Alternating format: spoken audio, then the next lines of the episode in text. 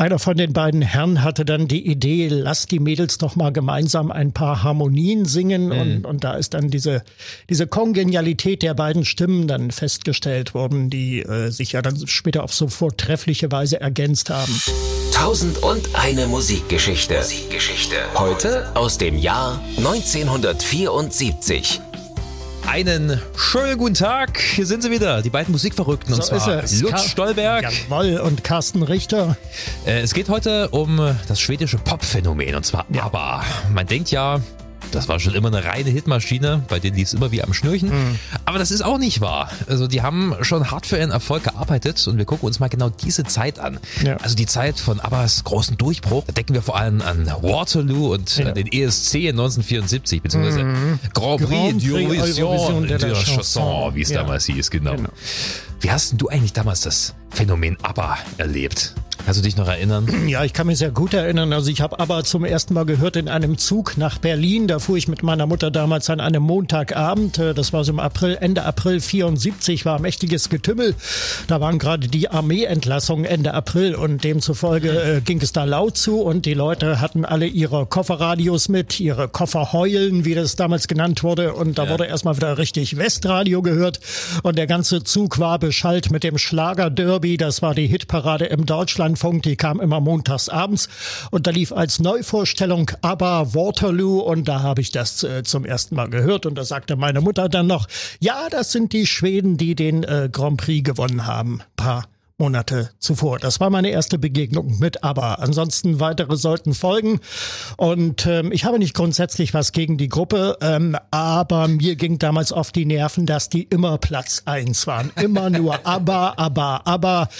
Und ähm, ja. es war ja auch nicht so, dass da irgendwie mal für zwei Jahre Ruhe im Karton gewesen wäre. Nein, die waren immer da. Und wenn kein Album kam, dann kam irgendwie mal wieder eine Single zwischendurch und immer nur ABBA.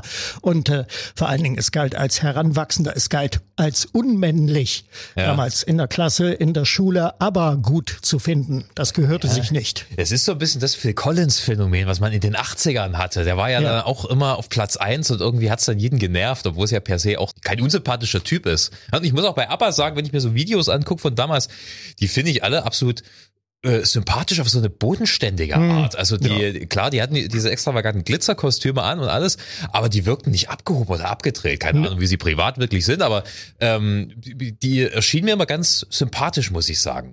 Ja, das kam dazu und das war auch so bei Fernsehinterviews und sie waren ja oft im deutschen Fernsehen und immer lieb und nett ja. und adrett und keine Skandale, nahezu aseptisch und anfassbar, also, also ja. Idole zum Anfassen und ähm, ja, gab es kein schlecht gelauntes Interview oder keinen miserablen Auftritt oder dergleichen oder irgendwas Unsympathisches.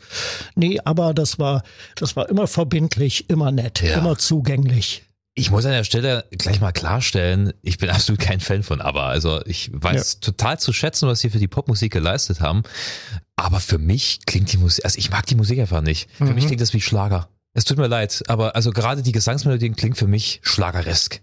Ja, das ist kein Wunder. Also gerade wenn man sich die frühen Sachen anschaut, so ja. 73 bis 75 dann oder auch noch danach teilweise, stimme ich dir zu. So richtig interessant wurde es dann ja erst in der Endphase ab Super Trooper. Also dann mit elektronischer äh, Musik ja, gearbeitet ja, ja. und so und, weiter. Und ja. ähm, die, die letzten Singles, Under Attack und The Day Before You Came, die sind richtig gut. Das ist gro richtig großes Soundtheater und die deuten an, in welche Richtung es gegangen wäre, ja. hätten sie damals weitergemacht. Ja, ich glaube, ich finde auch die Gesangsstimmen der beiden Frauen ein bisschen zu, zu glatt, zu lieblich, mhm. zu, zu äh, Agneta hat ja auch Schlager gemacht ganz früher. Ja, ja, ja ne? natürlich. Anni Fried hat, äh, also Frieda hat äh, auch unter dem Namen Frieda Solo-Karriere schon gehabt, also Mhm. So ein bisschen Jazzy und ja, Folk. Ne? Also bestimmt Jazz, genau. Ja, dann gucken wir uns an der Stelle doch einfach mal an, wie es losging. Denn die äh, Geschichte von ABBA, die reicht ja bis in die 60er zurück. Ja, sie haben natürlich alle eine Vorgeschichte, eine musikalische, das ist schon richtig. Da haben wir also Annifried Linkstad, mhm. äh, geboren 1945 in Norwegen mhm. als Tochter einer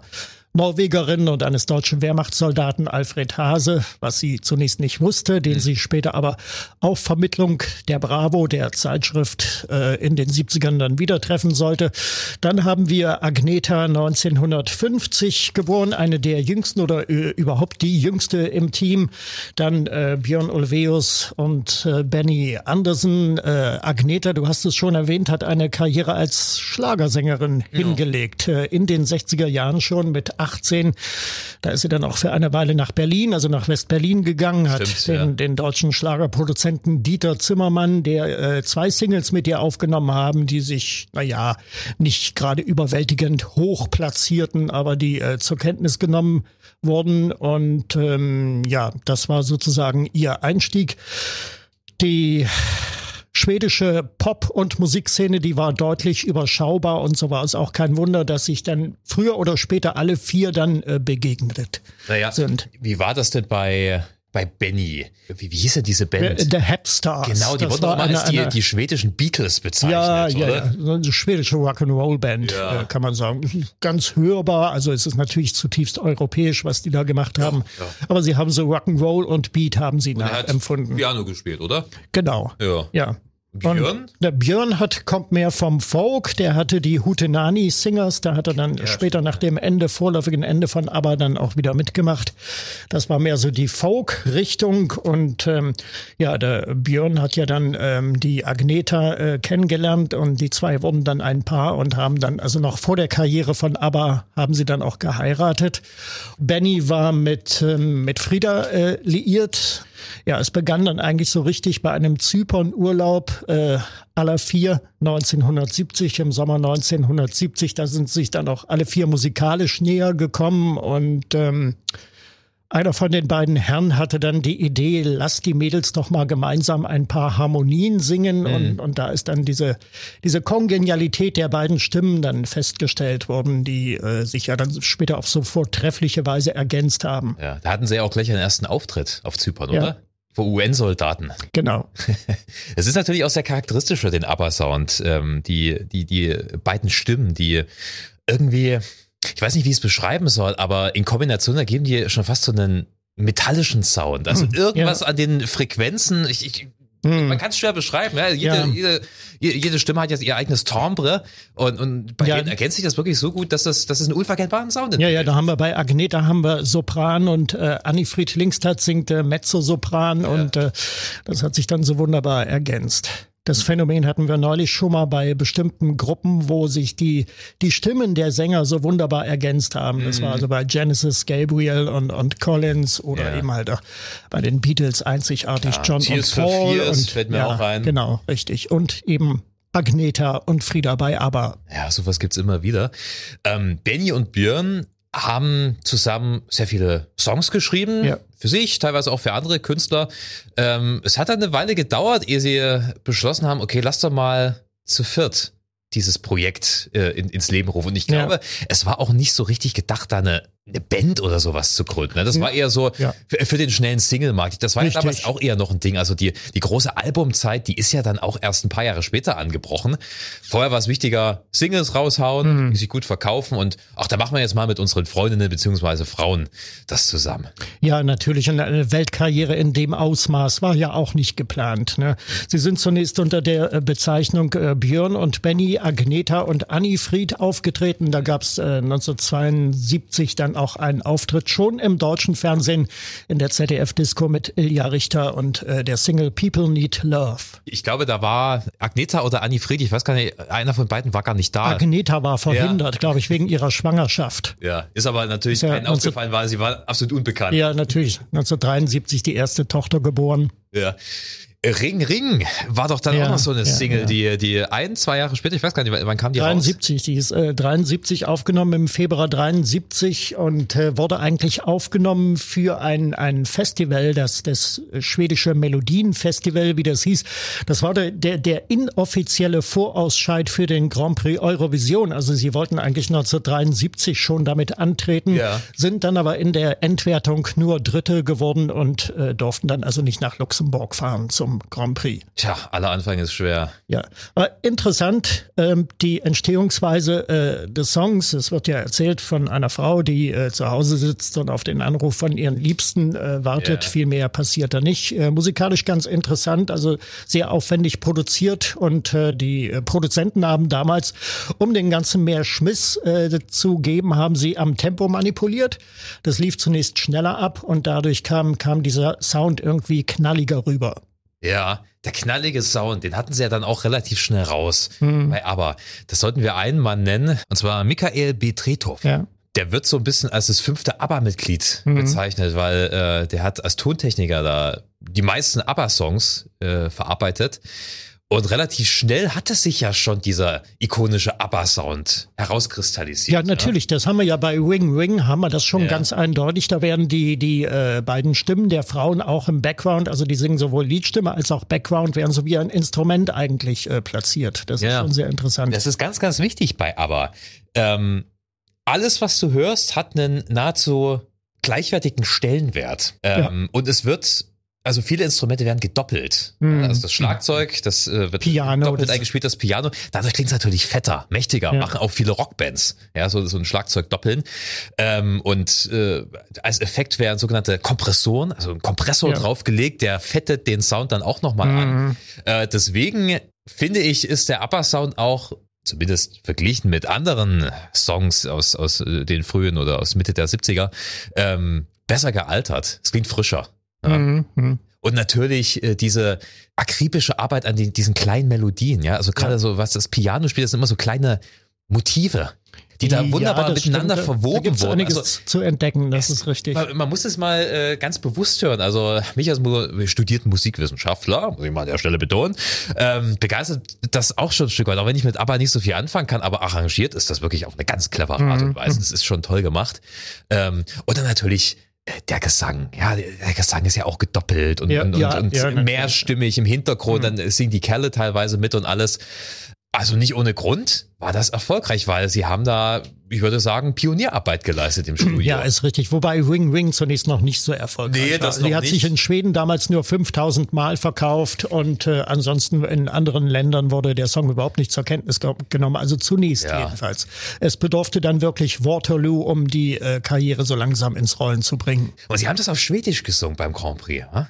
Ja, damals galt ja, noch, ähm, es musste in, in der Landessprache der jeweiligen Künstler ähm, gesungen werden. Das ist dann ein paar Jahre später gekippt worden, weil äh, 1976 sind ja für Deutschland schon die Les Humphrey Singers angetreten mit Sing Sang Song und das war natürlich auf Englisch das Ding. Also Ja. das war gerade so äh, damals der Grenzpunkt damals. wo diese- Revolution beim Ja. Grand Prix. Ja, wo also die Muttersprachenregelung aufgehoben wurde. Ja. Wie sind aber eigentlich zu dieser Teilnahme gekommen beim Grand Prix? Also wahrscheinlich haben sie einfach nochmal richtig geackert, die Werbetrommel gerührt Mhm. und äh, sich dann für den nächsten Vorentscheid für 74 eben beworben, Ja, oder? ja, also sie wollten schon dahin. Also wie gesagt, Wing Wing war zunächst das große Ziel. Davon haben sich auch einiges versprochen, weil der Titel doch recht international klang. Und ähm, ja, im Jahr darauf hat's dann eben geklappt in äh, Brighton, England am 6. April 1974. War das ein Überraschungserfolg? Es gibt auch manchmal so beim ESC, dass dann Künstler kommen, Ja. also dass die den ersten Platz belegen, mit denen man nicht gerechnet hätte. Gibt's ja immer wieder in der Geschichte. Da kann ich nur Bubi Heilemann zitieren. Das war der berühmte Fotograf der Bravo, später dann stellvertretender Chefredakteur. Der war damals dabei und der fotografierte und begleitete äh, die ga- ganze Veranstaltung. Und der hat aber vorher getroffen bei den Proben auch. Ja. Und der ist dann zu der Band hingegangen.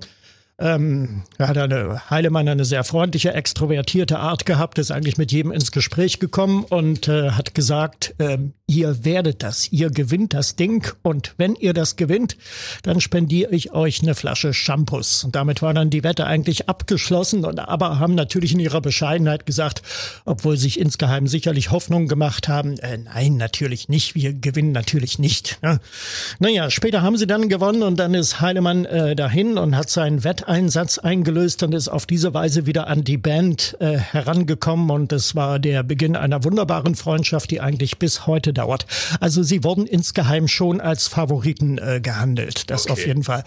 Wenn man sich auch die anderen Teilnehmer anguckt, also Deutschland mit Cindy und Bert, äh, das Schlagerduo ah. mit äh, die Sommermelodie auf Platz 14 gelandet von 14 möglichen Plätzen.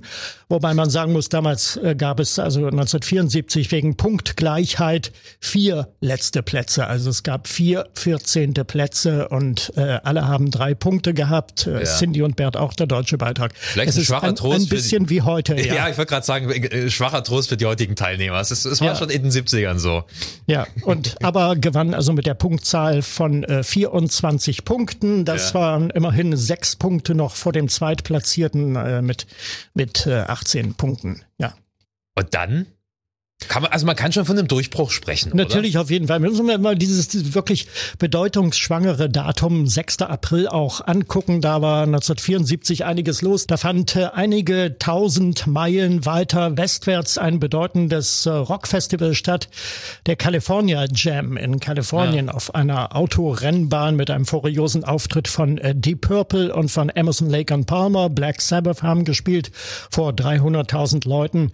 Das hat die Leute in Amerika Amerika äh, bewegt, nicht so sehr der Grand Prix Eurovision de la Chanson, weil Europa war ja sowieso weit ja, weg, so. ne? weg. Ja, ansonsten äh, in den Charts damals auch von aber noch keine Spur. Also die Nummer eins damals, 6. April, das war weltweit Terry Jacks mit Seasons in the Sun. Hm. Wunderbares One-Hit-Wunder aus den 70ern, äh, basierend auf einem Jacques Brel-Chanson Les Moribaux. Terry Jacks aus Kanada. Das war musikalisch so der Stand ja. der Dinge an jenem Tag. Haben Und, wir alle im Ohr, klar. Ja, und in Brighton, Seebad Brighton gewann aber damals Brighton, damals äh, bei Who-Fans macht es da Klick, weil da kam es äh, zehn Jahre zuvor, 1964, 65 ja. zu diesen legendären Unruhen zwischen Rockern ja. und Mods verewigt äh, in äh, dem Who-Konzeptalbum Quadrophenia.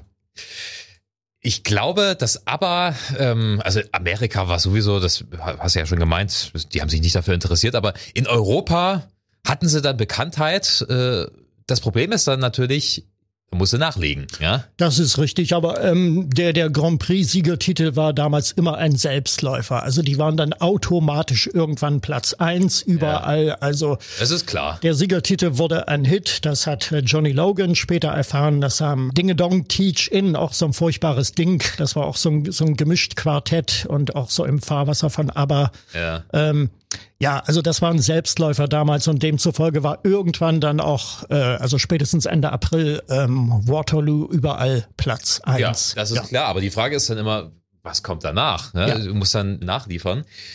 Was Damals hat noch keiner an den Welterfolg von ABBA gedacht. Da kam dann die zweite Single Honey Honey, die lief noch ganz gut, nicht ja. mehr so gut wie Waterloo und dann dachte man eigentlich, naja, damit ist das Repertoire und das, das musikalische ja. Vermögen überhaupt ausgeschöpft One und viel mehr kommt da jetzt nicht. Ja. Und es kam dann zunächst auch nicht mehr viel mehr. Dann kam im Sommer irgendwann noch mit I do, I do, I do, I do. Das ging schon sehr, sehr ins Schlagerhafte. Ja. Und dann war der Ofen erstmal wieder aus. Ich glaube, sie haben die Zeit sehr weise genutzt, um an ihren Sound zu fallen. Ja. Also genau das, was ich vorhin beschrieben habe, die perfektionistische Arbeit im Studio. Das ist ja das, was ABBA ausgezeichnet hat. Also sie haben natürlich auch gute Live-Shows hingelegt, aber es braucht Zeit, um sowas auszuarbeiten. Vielleicht ist es wirklich so, wie du gemeint hast, sie hatten überhaupt nicht mit dem Erfolg gerechnet und ja. dann gemerkt, naja, wir könnten es vielleicht doch schaffen, aber wir müssen ein bisschen Arbeit und Zeit darin investieren. Ja. SOS war wahrscheinlich dann. Äh, SOS war oder? eigentlich, äh, du nimmst mir das Wort aus dem Mund, das war dann 75 eigentlich der Wendepunkt. Und als man den Song gehört hat mit diesen äh, Phasing-Effekten ja. und äh, das kommt richtig gut heute noch, da hat man dann gedacht, aha, hier entsteht doch was Eigenständiges, mit dem in Zukunft wahrscheinlich dann doch mehr zu rechnen ist. Ja, und dann war dann wahrscheinlich, Schlag auf Schlag. dann ist die Zeit angebrochen, die du gemeint hast, aber ständig Dann kam Money, Money, Money und so weiter Dancing und so fort. Queen ja, und Dancing, so weiter. ja, das war 76 dann, das war auch schon wieder eine neue Qualität äh, de facto, da waren sie dann schon internationaler Top-Act. Ja. War für die wahrscheinlich auch eine sehr anstrengende Zeit, weil auf einmal waren sie ganz groß dabei. Äh, weltweiter Erfolg. Sie hatten es auch in Amerika geschafft. In Australien waren sie auch unglaublich beliebt. Ja, Australien ist ja der ABBA-Film entstanden Stimmt, äh, ja, während der Tour 1976, 77, der dann 78 in die Kinos gekommen ist. ABBA-Film, heute noch ein Kultfilm, ja. Diese Rahmenhandlung mit dem Journalisten in Australien, der aber hinterherreist und Ja, ewig kein genau. Interview bekommt. Halb Dokumentarfilm, halb Ja. Spielfilm. Es gibt auch dokumentarische Szenen, also die Pressekonferenz beispielsweise, die ist echt gewesen damals, die in dem Film zu sehen ist. Und natürlich die Konzertausschnitte, ja. Das war aber Mania und äh, als dieser Film äh, 1978 auch in die DDR-Kinos kam und ich den damals äh, zum ersten Mal gesehen habe, das hat mich dann doch sehr überrascht. Dieser Abermania, ähm, das hatte ich äh, so nicht erwartet, dass das international nach den Beatles sowas noch möglich ist. Woran liegt's? Was meinst du? Ich meine, wir haben über die Musik schon gesprochen, Ja. dass es schon was Revolutionäres hatte. Natürlich. Es liegt an der Einfachheit des Pop, an Ja. der simplen Philosophie, die sich ja auch im Bandnamen widerspiegelt. Aber das sind die vier Buchstaben des Pop, wobei wir da noch nicht mal vier Buchstaben haben, sondern es sind ja nur zwei mal zwei. Aber okay, da kann sich dann auch gerne was wiederholen. Das geht in Ordnung. Hauptsache, es macht Klick beim Hörer, beim Konsumenten. Es bleibt hängen und dafür haben ja dann die Hits gesorgt. Das waren äh, Ja. drei Minuten Popschlager Ja. und äh, sprachlich noch mit einem Esperanto für jedermann. Also SOS, Honey, Honey, Andante, Andante, Mamma Mia, das verstand man von Kalkutta bis Novosibirsk. Fernando, äh, da gab's schon einige Songs. Ja, natürlich. Also das verstand man einfach auf der ganzen Welt. Man verstand die Botschaften. Es gab ja kaum welche äh, und äh, es, äh, man verstand, es ist, es ist Pop Ja. in, in lupenreinster Form und äh, in lupenreinster Erfolgsform. Wenn ich gerade Björn und Benny so sehe, auch jetzt noch, die kommen ja schon sehr wie Geschäftsmänner vor. Ja. Also sie haben dann einfach äh, den, den, den Braten gerochen und gemerkt, okay, wenn wir Arbeit darin investieren und das schlau angehen, auch wirtschaftlich und finanziell schlau, dann kann man da echt was draus machen und sie Ja. haben Erfolg. Ja, natürlich. Und dann kam natürlich der Manager noch dazu, Stick Anderson, und der inzwischen leider schon verstorben ist, der ähm, ja ein gewiefter Geschäftsmann war und der auch künstlerisch ein bisschen mitgemischt hat. Er hat äh, viele Texte geschrieben, viele Waterloo Songtexte. zum Beispiel. Waterloo Ja, zum mit, Beispiel. Äh, am Text gearbeitet, ja. Übrigens, als du gerade den Bandnamen erwähnt hast, kennst du die Geschichte? Äh, es gab ja fast einen Rechtsstreit deswegen, Mhm. weil damals eine, beziehungsweise auch heute noch eine, so, so ein Die Fischkonservenunternehmen. Fischfirma, ja. Aber das gab das wohl schon im 19. Jahrhundert. Ja. Ähm, und äh, da musste die Band extra dieses Unternehmen fragen, ob sie den Namen nutzen dürfen. Und die hatten zuerst abgelehnt. Ich glaube erst 74 durch diesen Erfolg beim ESC ähm, hat das Unternehmen dann zugestimmt. Und im Zuge des ABBA-Booms gab es auch Verkaufsabsätze bei, äh, bei diesem Bei- Fischkonservenunternehmen. Es ist verrückt, oder? Es ist einfach verrückt. Ja, Ja, was gleich eine gute kostenlose Werbung. ja, das passte natürlich zu Schweden, klar, Fisch und äh, ja. Ja. Okay, ähm, du hast ja gemeint, ähm, so richtig interessant musikalisch wurde es dann Ende der 70er, Anfang der 80er, wobei Anfang der 80er war dann auch gar nicht mehr so viel bei ABBA, aber Ende der 70er gab es natürlich bei vielen Bands so eine gewisse kreative Explosion. Ich meine, New Wave ging damals auch los und das ging auch an ABBA nicht ganz spurlos vorbei.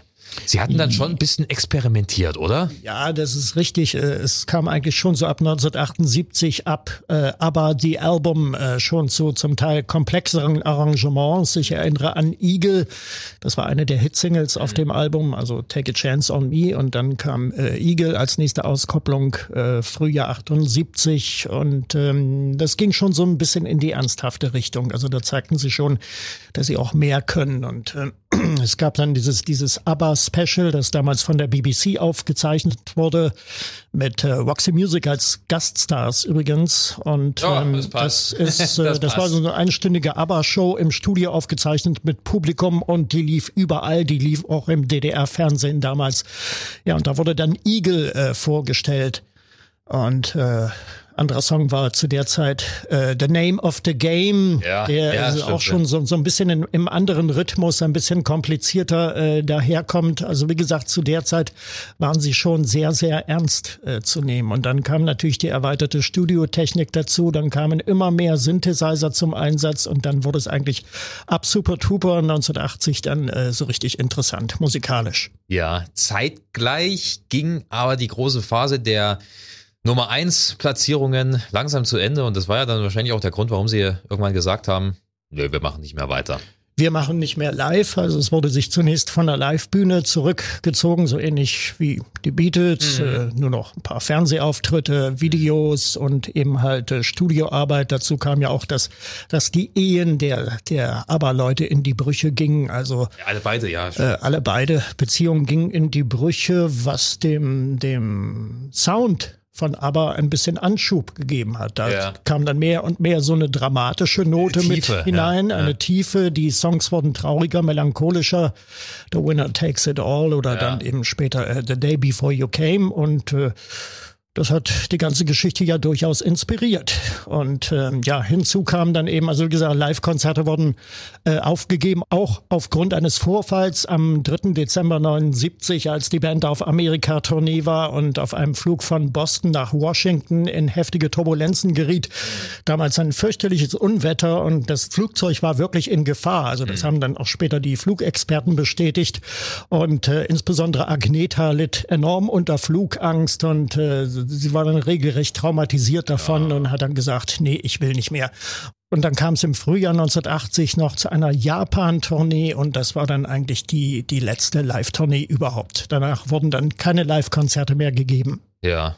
Wann kam das letzte Album? Also das vorletzte Album muss man ja, ja sagen raus. Visitors. Visitors ist äh, November 81. 81 äh, war das erschienen. genau. Ja. Ja, ja. und dann hat sich so langsam im Sand verlaufen. Es gab ja nie ein offizielles Ende. Nein, natürlich nicht. Aber 81 war natürlich interessant. Da war überall New Wave und Synthie Pop und diese Police haben äh, abgegrast und dann aber dazwischen. Sie konnten zunächst noch mithalten mit dem Sound. Also Visitors war ja noch relativ erfolgreich auch die Hit-Single One of Us. Ah. Äh, aber dann 82, als man dann weitermachen wollte, war ein weiteres Album in Planung, das dann aber nicht mehr zustande kam. Und dann kam die Flops mit ja. uh, The Day Before You Came und Under Attack. Wobei Flops, es war ja trotzdem noch in den Charts, ne? das waren halt keine Nummer eins. Uh, Day Before You Came war in Schweden Nummer eins, aber ja. auch nur eine Woche und uh, in, in, Deutschland, glaube ich, Platz fünf und in England ist das Ding nicht mal in den Top 30 ja. gelandet und das war natürlich eine bittere Enttäuschung. Ja. wir hatten ja uns ja schon mal in der Folge darüber unterhalten, über das Ende von ABBA, da könnt ihr natürlich auch gerne nochmal reinhören. Also kurz und knapp, es ist dann fast 40 Jahre lang nicht wirklich was passiert, außer dass immer mal ein paar remasterte ja. äh, Best-ofs und so weiter veröffentlicht ja, wurden und so weiter, um, um die ja. Leute ein bisschen bei Laune zu halten. Aber der Upper-Boom, der hat, der, der, oder dieser Upper-Hype, der ist nie ganz abgebrochen. Dann sind diese beiden Mamma Mia Musical-Filme erschienen mit Meryl Streep und so. Ja, ja. Und, und, und nicht zu vergessen in den 90ern das Erasure-Album Aber-esque, das äh, für meine Begriffe furchtbar klingt. Ich kann damit überhaupt nichts anfangen. Mit diesem Klim Klam Bum von, von Erasure, also britischer oh. Synthie-Pop, nee, äh, wo dann die ABBA-Songs da, aber es war wahnsinnig erfolgreich und es hat diese, dieses ABBA-Revival eigentlich äh, eingeleitet. Das möchte ich auch nicht hören. Das möchte ich nicht hören. Ich, ich kann es mir schon vorstellen, wie es klang. Also nichts gegen Erasure, aber wenn Erasure ABBA spielt, das ist ja nur Zuckerguss.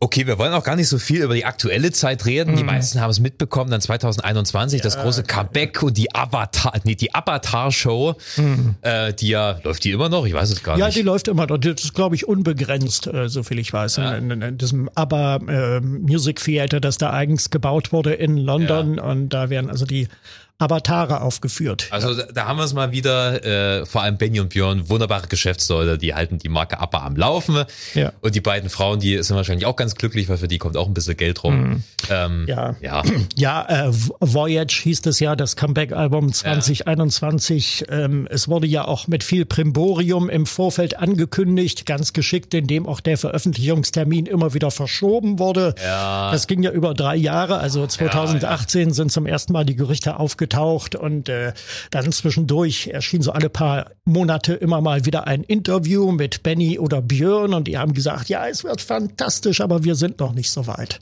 Das ist natürlich äh, die geeignete Methode, um die PR-Maschinerie anzuheizen bzw. am Laufen zu halten. Jetzt brummt's jedenfalls. Der Aber-Hype ist nach wie vor da, auch bei vielen jungen Leuten. TikTok ja. hast du auch immer ganz viel Aber-Sounds. Ja. Das bricht nicht ab. Aber wir wollten uns ja auf die, auf die goldene Aber-Ära, also vor allem so 70er und frühe 80er konzentrieren. Ähm, ich würde von dir gern wissen, was ist dein Favorit an Songs? Wenn du jetzt einen rauspicken müsstest. Ich weiß, du tust dich immer schwer bei solchen Rankings, hm, aber wenn hm. du jetzt mal einen rauspicken müsstest. aus jener Zeit ähm, würde ich wirklich sagen Eagle. Ja. Tolle Aufnahme.